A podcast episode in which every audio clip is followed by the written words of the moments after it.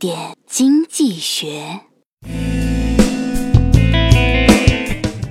昨天遇到一个股友，因为前几个月买进了几支票，小赚了几笔，然后美的不行，于是呢，去借了一大笔钱去加杠杆，结果刚满仓就来了一波大跌。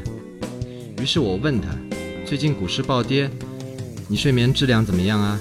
他说还行，像婴儿般睡眠。我说诶，还不错啊。他说，哎，是睡一个小时醒了，然后哭一个小时，接着再睡一个小时，起来再哭一个小时。这就让我想起了著名投资家罗杰斯的一句话：除非你真的了解自己在干什么，否则什么也别做。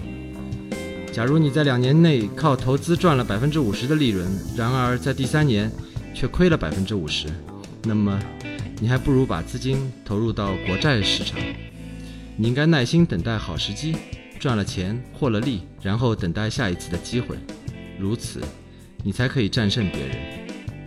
所以呢，股市有风险，投资需谨慎，安全才是第一。只有不赔钱，做熟悉的事，才能等来大好机会，投钱下去。